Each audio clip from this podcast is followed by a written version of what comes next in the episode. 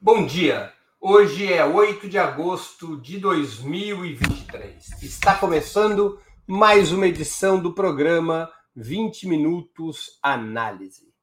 A pauta de hoje: os levantes militares que marcam a África Ocidental desde 2020. Quais as suas origens e motivos? Tratam-se de golpes ou revoluções? São rebeliões antidemocráticas ou antiimperialistas? Devem ser apoiadas ou rechaçadas? Vamos tratar desse assunto em instantes.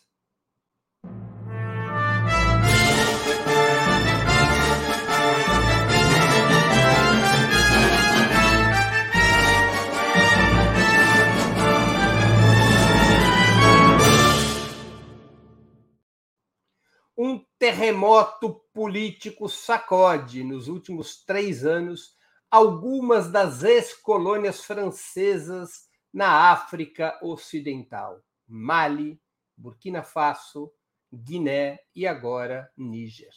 Nessas quatro nações, governos aliados às potências ocidentais, especialmente a França, foram derrubados por rebeliões militares que contam com notável apoio popular. Os oficiais que chefiaram essas revoltas foram para a oposição armada, mobilizados por um amplo descontentamento, dentro e fora dos quartéis, com o cenário dramático, descontentamento com o cenário dramático de seus países. Presença de bases militares dos Estados Unidos e da França, permanente crise econômica e social, desertificação da terra em função da catástrofe climática, expansão do terrorismo islâmico, depois que a Líbia foi destruída pela OTAN, Organização do Tratado do Atlântico Norte, em 2011, crescimento do tráfico de drogas, apropriação predatória de riquezas naturais por companhias ocidentais, incluindo urânio e ouro, corrupção generalizada dos governantes. A rebelião mais recente ocorreu em Níger, no dia 26 de julho, agora.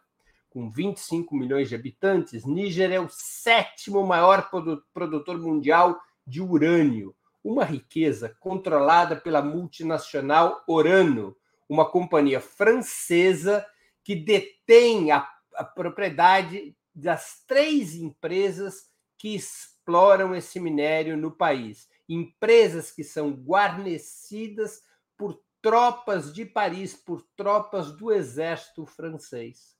Um terço do urânio processado na produção da energia francesa vem de Níger.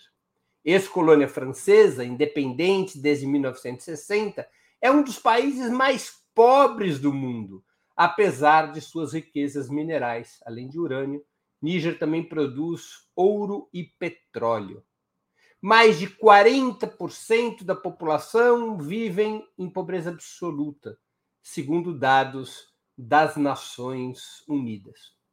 O presidente derrubado pelo golpe de julho, Mohamed Bazoum, era considerado uma marionete nas mãos das potências ocidentais.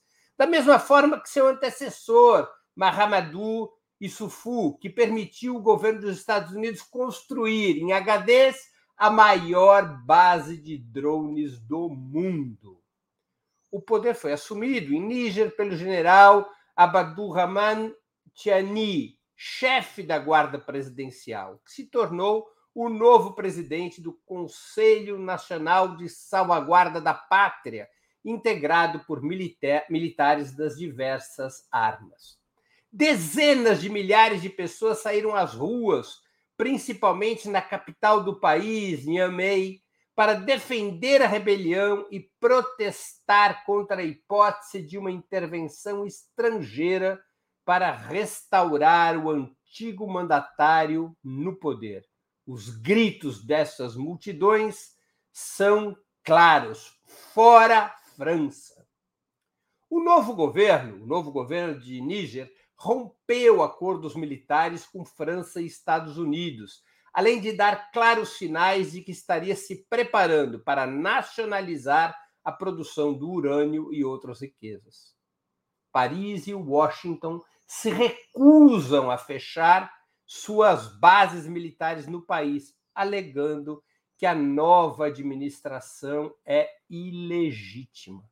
Mais que isso, operam com seus aliados africanos no âmbito da Comunidade Econômica dos Estados da África Ocidental e da União Africana para isolar o governo Tiani, eventualmente impulsionando alguma forma de ação armada.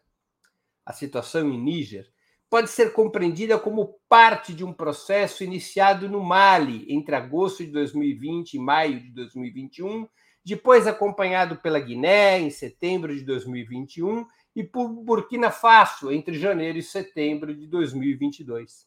A próxima peça do dominó poderia ser Senegal, onde multidões protestam contra o governo de Macky Sall, submisso à França, e já se fala também no Senegal na hipótese de um levante militar. Um traço comum desses cinco países, os quatro nos quais já ocorreu um levante militar, e também Senegal, um traço comum desses cinco países é terem sido colônias francesas. Outro é continuarem a ser economicamente sugados pela antiga metrópole e outras potências ocidentais. A França já não utiliza mais o franco, utiliza o euro. Mas nas suas ex-colônias, a moeda corrente é o franco. A França tem incidência direta sobre o sistema financeiro das suas ex-colônias. Um terceiro traço comum dessas ex-colônias são as consequências dessa expoliação miséria e subdesenvolvimento. Mas vamos ver, antes de continuarmos com essa exposição, a geografia onde ocorrem essas revoltas. A África pode ser dividida em cinco sub-regiões. Vejam o mapa que está na tela: setentrional ao norte, meridional ao sul, oriental ao leste, central e ocidental a oeste. Essa é a divisão mais aceita pelos geógrafos em relação eh, à situação do continente africano. A África Ocidental ela é integrada por 16 países da costa oriental do Oceano Atlântico e da parte oeste do deserto do Saara. São esses países que aparecem na tela coloridos. Quais são esses países? Por ordem alfabética: Benin, Burkina Faso, Cabo Verde, Costa do Marfim, Gâmbia, Gana, Guiné, Guiné-Bissau, Libéria, Mali, Mauritânia, Níger, Nigéria, Senegal, Serra Leoa e Togo. Essa é a África Ocidental. Alguns desses países foram colonizados pela França, outros pelo Reino Unido, como veremos em seguir, a seguir.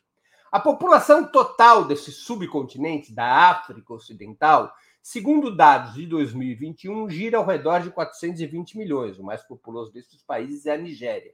E a região tem uma longa história de colonização pelos estados europeus.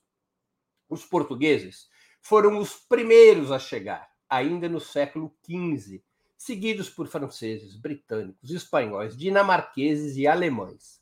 Não demorou para que se estabelecesse um forte escravo, tráfico escravo, que sangraria a região nos séculos seguintes, com a constituição de protetorados europeus que se encarregavam de prender e fornecer mão de obra escravizada para as metrópoles, destroçando as economias e as sociedades locais. Essa história a gente conhece, porque tem a ver com a história do Brasil.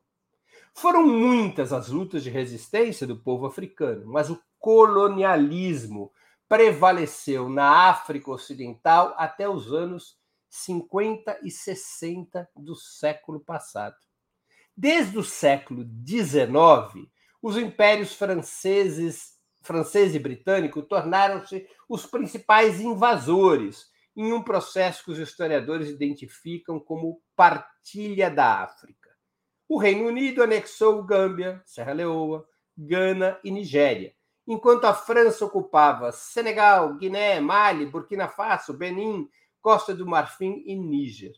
Portugal manteve a Guiné-Bissau e a Alemanha controlou o Togo até a Primeira Guerra Mundial, quando foi forçada pelo Tratado de Versalhes a entregar esse território para franceses e britânicos. Apenas a Libéria se manteve independente na África Ocidental desde sua fundação em 1847, às custas de alianças e concessões às potências ocidentais, mas também por sua curiosa história vinculada à repatriação de antigos escravos negros norte-americanos que tinham recebido a alforria. Em uma outra oportunidade, nós vamos poder contar mais detalhadamente essa curiosa história da Libéria.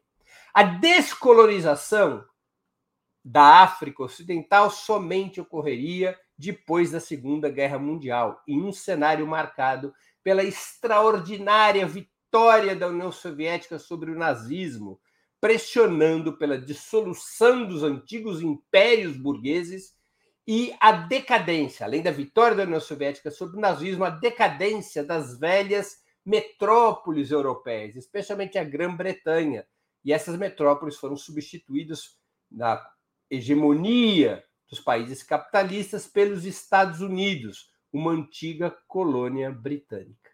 Nesse ambiente favorável, vários movimentos de libertação nacional ganharam força e foram conquistando a emancipação de países africanos e asiáticos, até então subjugados por regimes coloniais. Além da África e do Oriente Médio, nós temos a libertação anticolonial na Ásia também parte, vamos aqui nos lembrar, da luta do povo vietnamita contra japoneses e franceses, a luta do povo chinês contra os japoneses, e, enfim, todas as lutas que foram travadas e foram vitoriosas na África e na Ásia depois da vitória sobre o nazismo.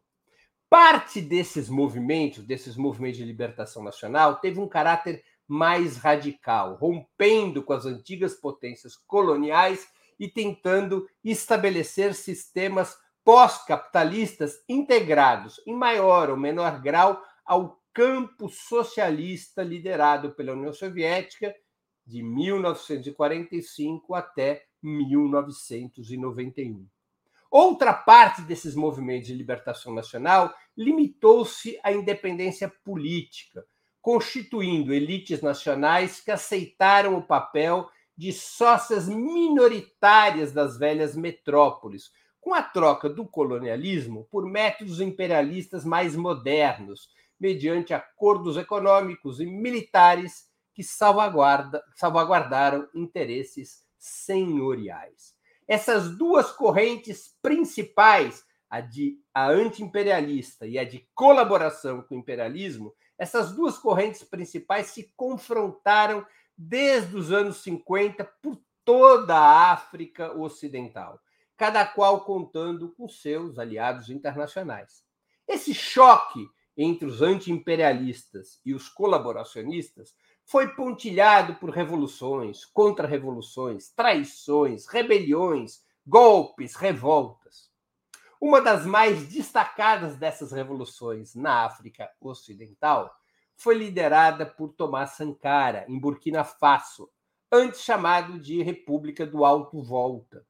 Ele era um militar marxista e pan-africanista. Tendo participado da revolta militar que depôs o coronel Saïd Zerbo, de direita, Sankara virou primeiro-ministro em 1983, liderando o Conselho de Salvação do Povo de Burkina Faso.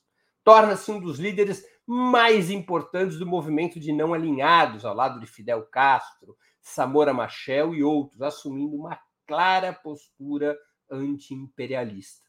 Por pressão da França, então presidida pelo socialista François Mitterrand, o presidente é, de então, Jean-Baptiste Ouedraogo, demite Sankara e manda prendê-lo. Gigantescos protestos de estudantes trabalhadores e militares sacodem o país.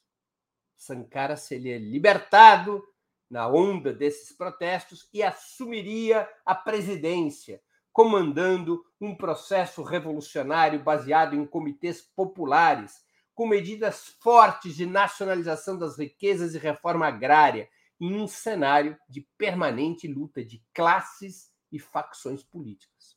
Sankara acabaria vítima de um golpe de Estado em outubro de 1987, assassinado junto com outros 12 colaboradores em uma conspiração chefiada por Blaise Compaoré, que ficaria no poder até 2014, apoiado pela França e demais potências ocidentais.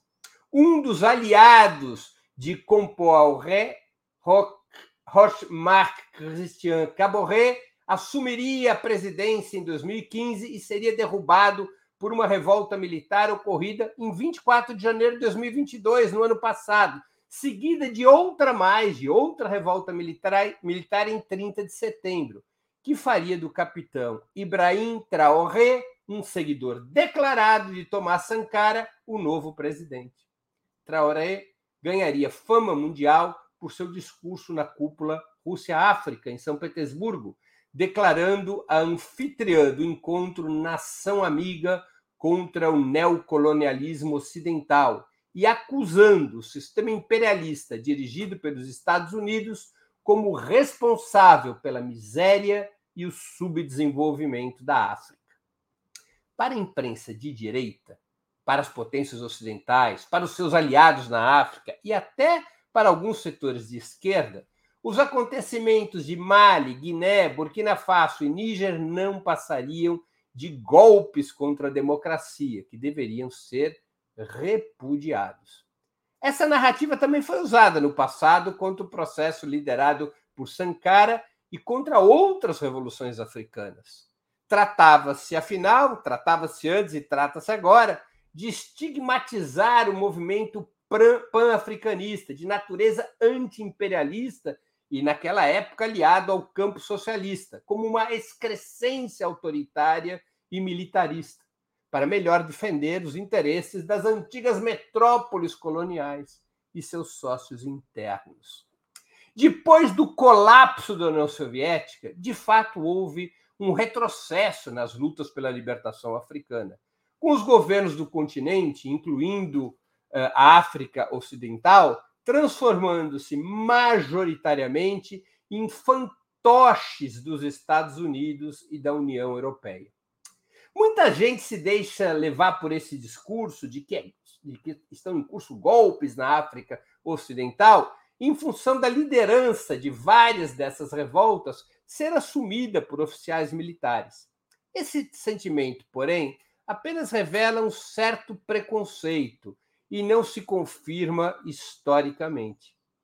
Nos países periféricos do capitalismo, muitas vezes os processos revolucionários ou de luta antiimperialista foram dirigidos por militares, especialmente por jovens oficiais de média patente. Até porque, em muitas nações e durante muito tempo, apenas nas forças armadas os filhos da classe, das classes trabalhadoras poderiam encontrar oportunidades de educação e emprego. Os exemplos são inúmeros. Eu vou dar alguns deles. O tenentismo no Brasil, com a coluna Prestes, liderada por Luiz Carlos Prestes, então um capitão do Exército. A Revolução Portuguesa de 1974, com os capitães de abril que derrubaram o salazarismo. A Venezuela de Hugo Chávez. Burkina Faso, com Tomás Sankara, como já citei. Muitos são os processos comandados por frações militares que se transformam em revoluções populares. Nós não podemos ter preconceito e nunca ir na ladainha daquelas forças e vozes que são contra a luta antiimperialista. Tudo indica que a crise do capitalismo mundial, a ascensão econômica da China e de sua influência sobre a África, a recuperação militar da Rússia e o enfraquecimento relativo dos Estados Unidos abriram um novo cenário para os movimentos de libertação nacional naquela região. Quando são classificados como golpes os episódios em curso em Níger, Mali, Guiné ou Burkina Faso, fiquemos atentos. Essa expressão historicamente denota algo a ser condenado uma atitude política inaceitável, que se vincula ao nascimento de ditaduras e à cultura fascista. Não é isso definitivamente o que se passa na África Ocidental, em particular nas ex-colônias francesas. Ocorreram, isso sim, levantes militares. Essa é a palavra que eu prefiro. Levantes militares com impressionante apoio popular e uma forte identidade anti-imperialista. Como no passado, podem ser sinais de uma nova onda revolucionária africana, embora ainda seja cedo para afirmarmos que esse processo já tenha se consolidado. Muitos processos revolucionários se perdem no caminho e até apodrecem, mas os sinais desses levantes populares com fortíssimo apoio, desses levantes militares com fortíssimo apoio popular, os sinais dessa identidade antiimperialista são de que uma nova onda revolucionária pode estar se afirmando na África, em particular na África Ocidental. De toda maneira, esses acontecimentos em Mali, Gana, Níger, Burkina Faso e também Senegal, são fatos a encher de alegria e esperança quem efetivamente acredita no direito dos povos à rebelião. Quem continua convencido que não será o amor a derrotar o ódio imperialista, mas revoluções populares conduzidas por todas as formas possíveis de luta. Antes de passarmos às perguntas e comentários, eu queria lembrar a vocês que tanto o site quanto o canal de Opera Mundi no YouTube oferecem seu conteúdo de forma livre e gratuita, mas para sustentarmos nossa atividade jornalística é indispensável o apoio financeiro de nossos leitores e espectadores. Esse apoio pode ser dado de seis formas. A primeira, através de uma assinatura solidária em nosso site, no endereço operamundi.com.br/apoio. A segunda, inscrevendo-se como membro pagante de nosso canal no YouTube. A terceira, contribuindo com o Super Chat. A quarta, com o Super Sticker. A quinta, escolhendo a ferramenta Valeu, valeu demais, quando assistir aos nossos programas gravados. A sexta, através do Pix. Nossa chave nessa modalidade, nossa chave no Pix é apoia.operamundi.com.br. Vou repetir nossa chave no Pix. apoia.operamundi.com.br operamundi.com.br. Além dessas seis formas de colaboração, lembre-se sempre de dar like, de clicar no sininho, de compartilhar nossos programas com seus amigos e nos seus grupos. Se ainda não estiver inscrito no canal de Opera Mundi no YouTube, faça-o agora mesmo. A mais eficaz de todas as armas contra as fake news é o jornalismo de qualidade. Apenas o jornalismo de qualidade coloca a verdade acima de tudo. E esse jornalismo que a Opera Mundi busca oferecer todos os dias depende da sua, da sua contribuição, do seu engajamento, do seu bolso. Não importa o valor com o qual possa e deseje contribuir, ele será muito bem-vindo, será extremamente útil para nossa manutenção e desenvolvimento. Vamos agora às perguntas e comentários de nossos espectadores e espectadoras. O Felipe pergunta: gostaria de uma análise sobre a possibilidade de intervenção militar dos países vizinhos, especialmente a Nigéria. A Nigéria resiste a uma intervenção militar, Felipe, segundo as notícias das últimas 48 horas. Ela prefere uma pressão de tipo diplomática, uma pressão é, que convença a direção do Níger a restaurar o antigo presidente ou que encontre um acordo de pacificação do país. A Nigéria não está ainda num engajamento aberto, ao menos aparentemente, em uma operação militar.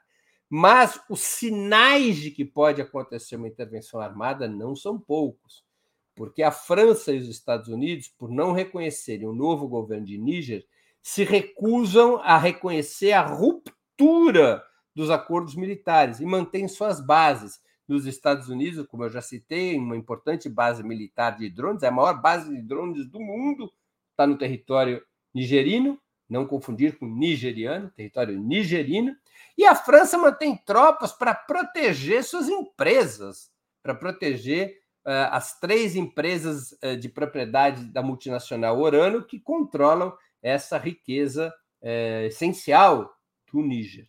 Então, a possibilidade de uma intervenção armada não pode ser descartada.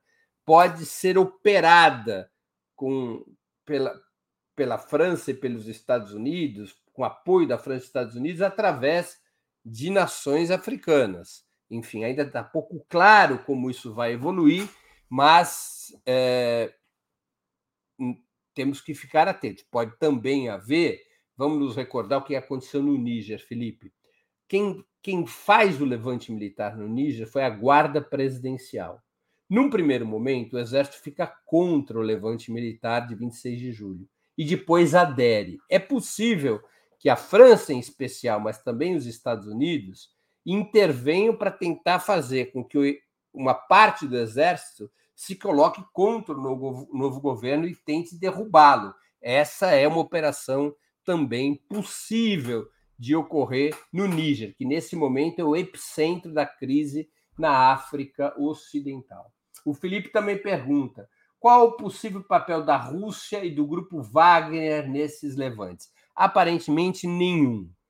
Não, é? não há notícias nem por parte dos revoltosos, nem daqueles que foram derrotados pelas revoltas que envolvam o Grupo Wagner. O Grupo Wagner não tem uma atuação interna na política do Níger, de Burkina Faso, da Guiné ou mesmo do Mali. O que ocorre é que o Grupo Wagner tem atuado especialmente no Mali para enfrentar o Estado Islâmico. Vocês estão lembrados que num pedaço da exposição eu me referi a isso. Quer dizer, quando é, nós tivemos ali na segunda década, a primeira e na segunda década de, desse século, nós tivemos as fortes intervenções militares dos Estados Unidos e da OTAN uh, em países como a Líbia, você teve um crescimento estrondoso do chamado terrorismo islâmico, do Estado Islâmico e das outras organizações vinculadas a essa corrente. Essa, esses, esse processo essas, essas agressões militares no norte da África vazaram para o Ocidente. E, portanto, houve um crescimento exponencial do terrorismo islâmico em países da África Ocidental, no qual há uma forte presença do islamismo. Uh, e o grupo Wagner ajuda a combater o Estado Islâmico. Esse é o papel principal. É claro que o Grupo Wagner, que é uma, uma estrutura paramilitar é, orientada por Moscou, é evidente que a presença do Grupo Wagner combatendo o Estado Islâmico reduz o papel das forças militares ocidentais, reduz o papel dos Estados Unidos, reduz o papel da França. E isso acaba criando uma maior margem de manobra para essas forças rebeldes, cuja dependência militar em relação aos Estados Unidos e à França decaiu a partir do momento em que o grupo Wagner, é, digamos, interveio na situação africana para combater o Estado Islâmico. Temos uma outra questão da Ana Tereza. Breno, até que ponto você acredita que o braço da China alcança esses movimentos africanos? Financiamento, retaguarda militar, planejamento estratégico. Olha, Ana Teresa, não há indícios de participação direta da China nessas revoltas. Não é?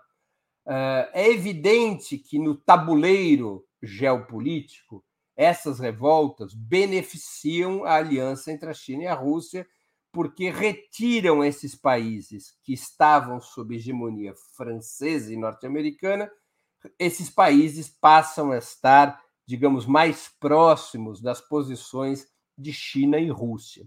Agora, não há evidências de qualquer tipo de participação chinesa ou russa nesses processos. É, claro, é, esses processos, exatamente porque eles são combatidos pelos, pelas potências ocidentais, eles tenderão a buscar alianças com Rússia e com China, alianças econômicas, alianças militares. O próprio discurso do Ibrahim Traoré na cúpula Rússia-África mostra isso, quando ele diz que a Rússia é uma nação irmã, uma nação amiga na luta contra o neocolonialismo, ele está construindo uma ponte com a Rússia e vai construir pontes com a China também. E não só Burkina Faso, isso vai acontecer com Mali, isso vai acontecer com Guiné, isso vai acontecer. É, é... E, e, se cair o governo do Senegal, também com o Senegal. É? Esses países cujos levantes populares e militares são, são combatidos pelas potências ocidentais, esses países, esses governos, esses novos governos nesses países tenderão a estabelecer, digamos, políticas de, de aliança com a Rússia e com uh, a China, não é? Quer dizer, essa é, digamos, a lógica do processo uh, que, que está em curso. Uh, há notícias não propriamente confirmadas por fontes isentas de que eventualmente a Rússia estaria teria acordos militares com as forças uh, com forças armadas em Níger, mas nada disso é confirmado, né? Tem muita muita boataria a esse, a esse respeito. Até porque se houvesse algum envolvimento real da Rússia e da China com os levantes militares, os estados uh, ocidentais, os Estados imperialistas, os Estados Unidos, a França, a União Europeia, estariam falando disso, né? estariam colocando essas cartas sobre a mesa para, digamos, estigmatizar esses movimentos que estão acontecendo na, na África Ocidental.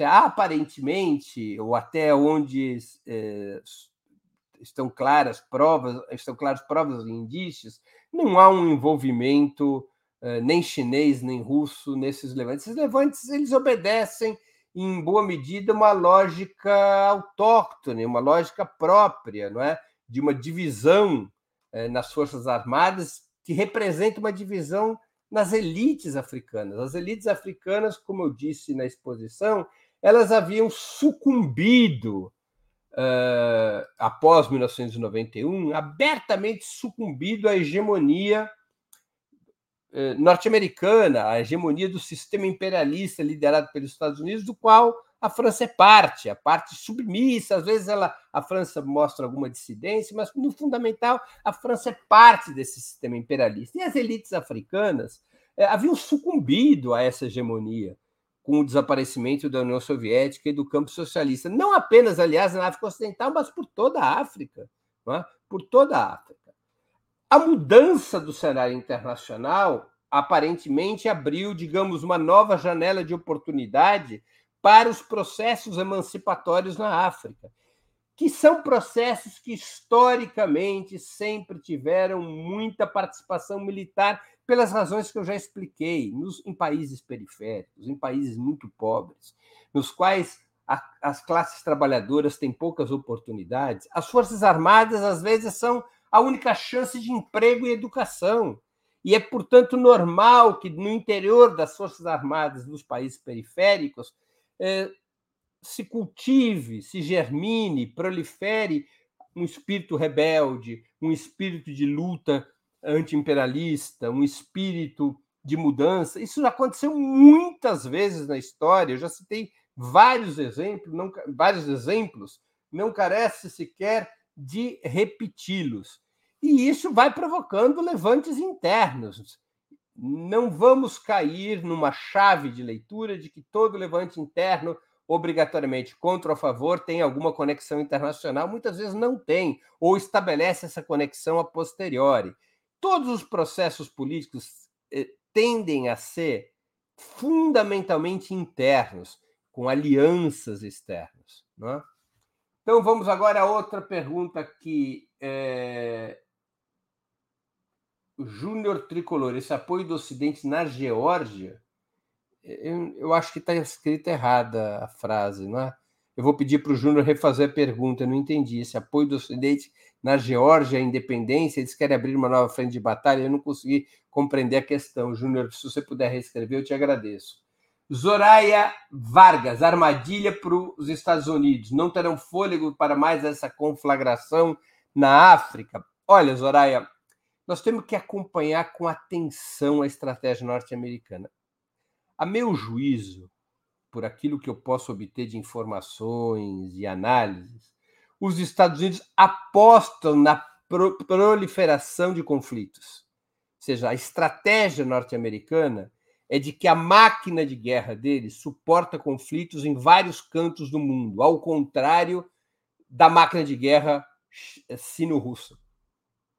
De que os Estados Unidos podem suportar um esforço militar em várias partes do planeta e, com isso, exaurir China e Rússia.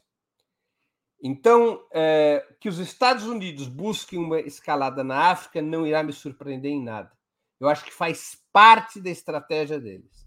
Ou seja, criar vários focos de conflito para tentar levar tanto as condições, a, capacidade militar, quanto as economias da China e da Rússia para uma situação de dificuldade. Aliás, foi, foi, foi exatamente isso que os Estados Unidos tentaram, foi exatamente isso que os Estados Unidos fizeram com a União Soviética, forçar uma corrida armamentista que exauriu o orçamento soviético, com isso facilitando a queda daquele país. É? Então, eu acho que os Estados Unidos apostam nessa proliferação. Se ela vai dar ou não certo, aí já, já é uma outra história. É? Quer dizer, a aposta dos Estados Unidos é nessa proliferação de conflitos. A capacidade de, real deles sustentar esses conflitos depende muito da resistência. É? Ou seja, qual é a capacidade militar que esses eh, processos na África Ocidental terão? Tem e terão. Eles serão capazes de suportar eh, operações internas e externas para desestabilizá-los? É uma dúvida. Não está claro isso ainda, porque são processos muito recentes. Eles possuirão condições de enfrentar o que vem por aí. É evidente que França e Estados Unidos vão botar para quebrar. Eles vão tentar desestabilizar os governos que foram instituídos nesses quatro países e vão tentar controlar também a situação do Senegal.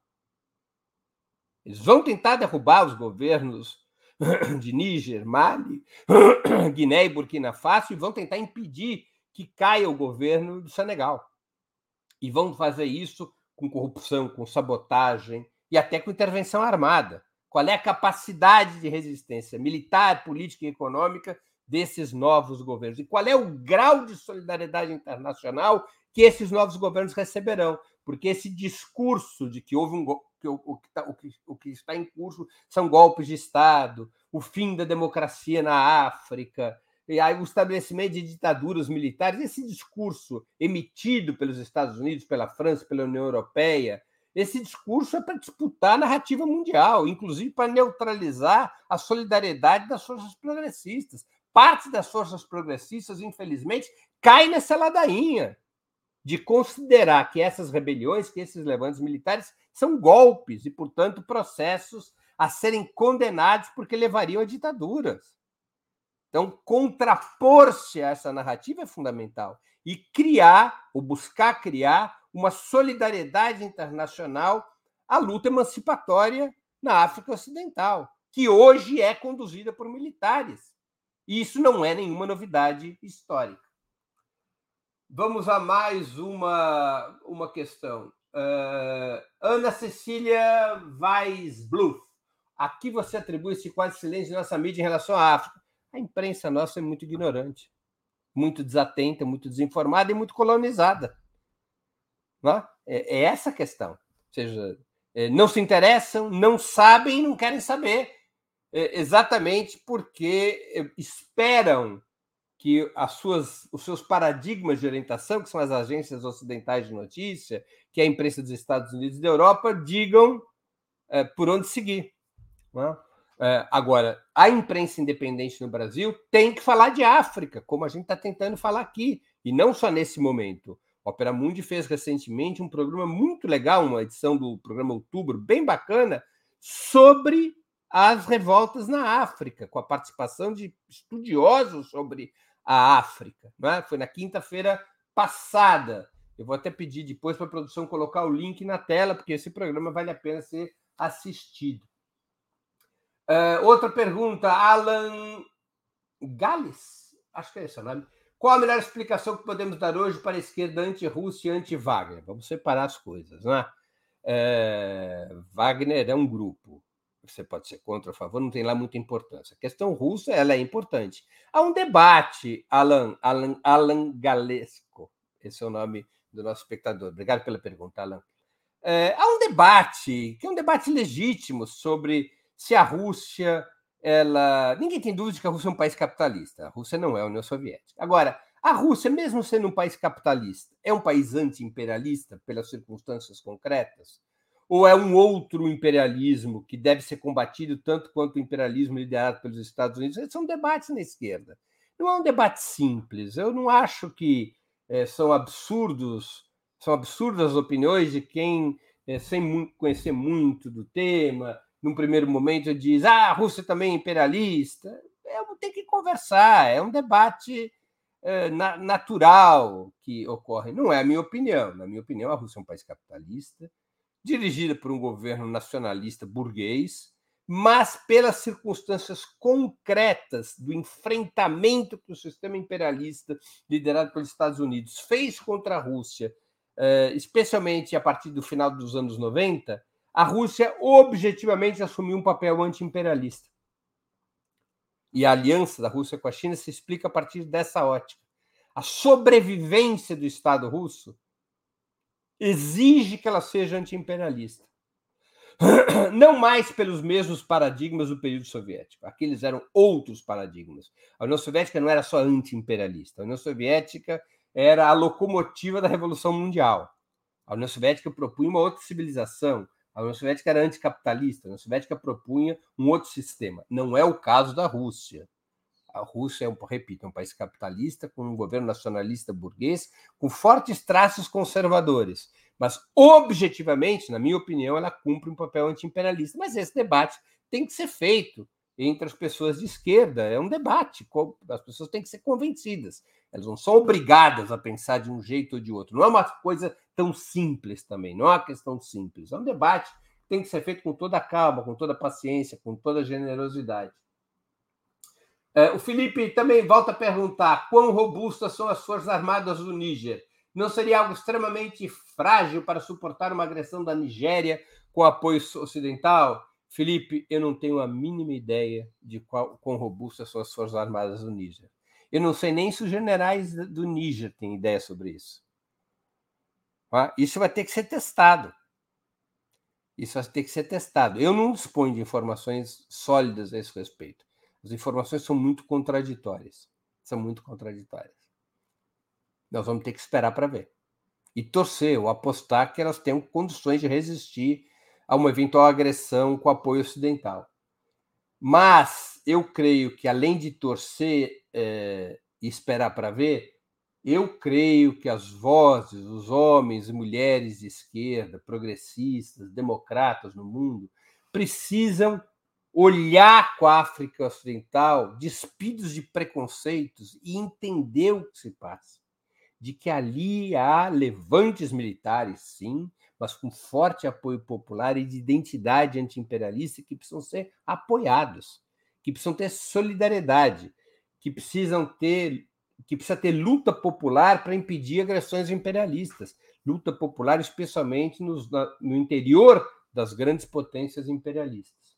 Gilberto Costa pergunta: Breno, existe a possibilidade de um ou vários conflitos desses se transformarem numa Síria? Sim, eu acho que existe. Eu acho que existe. Ou seja, dependendo da evolução dos acontecimentos, do tipo de intervenção militar, da atuação do Estado Islâmico, aproveitando a situação de crise nesses países, você pode ter um caos estabelecido nesses países e isso pode engendrar uma situação que guarde semelhanças com a Síria. Claro, cada país tem suas características, suas condições históricas, é... não, não é possível fazer uma comparação linear, mas há uma, há uma situação de desestabilização na África Ocidental é, provocada pelo imperialismo, porque não aceita mudança dos governos, eles só aceitam levantes militares quando são a favor deles, quando é contra, eles não aceitam. Então, é, houve, é, é, o comportamento do imperialismo em relação a esses novos gover governos é uma atuação desestabilizadora. E isso pode engendrar um cenário, digamos que guarde alguma semelhança com a Síria. É, a Zoraia volta a perguntar, eu creio que eu já respondi. Estratégia muito utilizada pelos Estados Unidos, da proliferação de conflitos, mas a conjuntura atual, será que dá certo, Zoraia? Tomara que não, mas essa é a estratégia dos Estados Unidos. A Tânia Cabreira pergunta: os Estados Unidos ainda têm capacidade econômica para suportar tantas frentes de guerra? Tânia, a minha resposta é que sim. Até porque a guerra alimenta a capacidade econômica dos Estados Unidos, porque ela induz, é, ela anima um dos pilares da economia do país, que é o complexo bélico industrial. Tá? Os Estados Unidos, por exemplo, quando ele, se ele aumenta a sua presença militar na África e se ele começa uh, a, ser um, um, um, a ter um papel decisivo para conter esses levantes militares populares que estão em curso, esses levantes anti-imperialistas que estão em curso, ele vai fazer a, a União Europeia, especialmente a França, pagar parte da conta como já está acontecendo na Ucrânia. Isso vai alimentando o complexo bélico-industrial. Você vê que com a guerra da Ucrânia, os países europeus dobraram suas despesas militares. E os Estados Unidos controlam 40% da produção mundial de armas. Então, os Estados Unidos são beneficiados também por essa, por essa situação. É claro que o orçamento do governo americano vai ficando comprometido, não é? Pode ficar comprometido. Agora, esse problema havia um problema antigamente que os Estados Unidos resolveram, né? Até 1971, os Estados Unidos estavam aprisionados no acordo de Bretton Woods. Então, cada país só podia emitir moeda em função das suas reservas em ouro. Os Estados Unidos tiveram que expandir muito seus gastos por causa da guerra do Vietnã, nos anos 60. Quando chegou 1971, o Nixon, que era o presidente dos Estados Unidos na época, falou: ó, acabou Bretton Woods, nós vamos emitir dólar sem isso ter conexão com as nossas reservas de ouro. Nós vamos emitir dólar quando a gente achar que é necessário emitir dólares. Então, os Estados Unidos se desplugou daquela velha regra de Bretton Woods que não existe mais. Então, os Estados Unidos possuem a senhoriagem da moeda mundial. Quer dizer, a moeda mundial ainda é o dólar. Então, eles têm reservas econômicas para suportar isso. Não nos iludamos a esse respeito. É, é correta historicamente, na minha opinião, Tânia, a frase de que os Estados Unidos são um império em decadência, mas é uma decadência lenta e irregular. Lembremos que a decadência do Império Romano levou mil anos, não é? Entre a queda do Império Romano no Ocidente e a queda do Império Romano no Oriente, nós tivemos mil anos. Então, decadências não quer dizer que os Estados Unidos virou pó, que é um tigre de papel. Os Estados Unidos têm capacidade militar, econômica, não pode haver ilusão em relação a isso, na minha modestíssima opinião. E, finalmente, o Gleberton dos Santos, que contribuiu com o Superchat. Breno, por que a mídia brasileira não pauta essa agenda tão importante para o Brasil, já que o país tem uma estreita relação diplomática com os países do continente africano? Gleberton, eu expliquei anteriormente a minha opinião, eu expus a minha opinião a esse respeito já, né? Quer dizer, nós temos uma imprensa, vou detalhar um pouco mais minha opinião, já que você volta a perguntar para mim sobre isso. A imprensa brasileira é muito fraca. Primeiro, porque ela é muito submissa, muito colonizada. Segundo, porque ela está sem dinheiro. O jornalismo foi perdendo dinheiro nos últimos tempos em função da expansão das redes sociais. A Folha de São Paulo, o Estado, o Globo, mesmo o Globo tem menos dinheiro do que tinha no passado. Então eles não têm mais correspondentes, eles não enviam mais correspondentes. Você vê que quem comenta nos jornalões, na grande, na chamada mídia grande, né, os grandes grupos de comunicação, quem comenta sobre os acontecimentos na África, quando há algum comentário, quando há alguma análise, há, quando há alguma notícia, ou é de agências de notícias, agências norte-americanas ou europeias, ou é comentários feitos, como eu estou fazendo aqui, tá? de São Paulo, daqui do Brasil. Então há um problema de falta de recursos também para isso. Né? E também o horizonte da imprensa em geral, não só de direita, da esquerda também, ele é, é um horizonte um pouco ainda muito, enfim, é, eurocentrista. Então, qual é o, é, qual é o horizonte? Assim, Europa, Estados Unidos, a esquerda vem para a América Latina, às vezes é um pouco para a Ásia, mas há, há, dificuldades, até mesmo na imprensa independente, de cobrir a África. A África não está no universo no, é, de cobertura da imprensa tem que passar a estar. Nós estamos nos esforçando para isso, na medida das nossas possibilidades, no Opera Mundi, quer dizer, incluir a África na cobertura, é, dar uma cobertura ampla sobre esses acontecimentos na África Ocidental é um dos nossos é, desafios, Gleberton. Agora, a imprensa de direita é isso, é colonizada, submissa, uh, funciona fun uh, a partir das informações e orientações emanadas das agências de notícias norte-americanas e europeias, não é? e vão abraçar claramente, já estão abraçando claramente essa lógica do golpe militar, das ditaduras africanas, da derrubada de governos legítimos, essa ladainha toda que não passa, digamos, é, usando aqui a expressão da moda, não passa de uma narrativa para tentar estigmatizar esses processos que estão em curso na África Ocidental. Pessoal, eu acho que nós chegamos. Eh, eu respondi a todas as perguntas que me foram é, colocadas. Né? E sendo assim, eu vou aqui caminhar para o nosso final. Eu quero encerrar agradecendo a audiência, em especial a quem colaborou ou vier a colaborar com a sustentação financeira de Ópera Mundi. Ela é muito importante. Quero agradecer a todas essas contribuições que estão aparecendo aqui na tela eu vi que a Tânia contribuiu, a Tânia é, Cabreira contribuiu. Eu não sei se eu consigo ler o nome de todo mundo que contribuiu. A Tânia Cabreira, eu estou vendo aqui. A, a Sônia Iesim também contribuiu com o Superchat. O Marcelo Guerral contribuiu, fez um comentário muito simpático. A Ana Celina Weisbluff também contribuiu. A Mara. São contribuições fundamentais que eu quero agradecer de coração, porque Ópera Mundi existe em função da colaboração de vocês. Mesmo com a mudança de governo, com a eleição do Lula, não se iludam. Não há recursos do governo para mídia independente. O governo, infelizmente, deve ter lá suas razões, continua colocando publicidade fundamentalmente na mídia monopolista. A mídia independente não mudou seu cenário depois que o governo Lula assumiu. E para que a gente possa se sustentar e se desenvolver, a gente precisa da colaboração financeira dos nossos espectadores e espectadoras, dos nossos leitores e leitoras. Eu recomendo a vocês que leiam o site do Opera Mundi. Nós estamos tentando fazer uma cobertura bastante ampla sobre esses acontecimentos eh, na África Ocidental. O programa ao qual me referi, o programa Outubro, ao qual me referi, no qual a gente debateu com estudiosos do tema, eh, a questão da África Ocidental é, um, é o programa Outubro do dia 3 de agosto de 2023. O programa teve como título Rebeliões sacodem a África Ocidental. Esse programa teve a participação da Rose Martins, teve a participação uh, do Jones Manuel e teve a participação, puxa de cabeça aqui, não estou lembrando, deixa eu vou rapidinho aqui consultar e teve a participação da Ioli, Fre... Ioli Líada. Então, Ioli Líada, Jones Manuel, Rose Martins fizeram esse programa é, muito importante sobre a África do Sul. Basta aí procurar no nosso, no nosso é, canal. Vale a pena realmente assistir.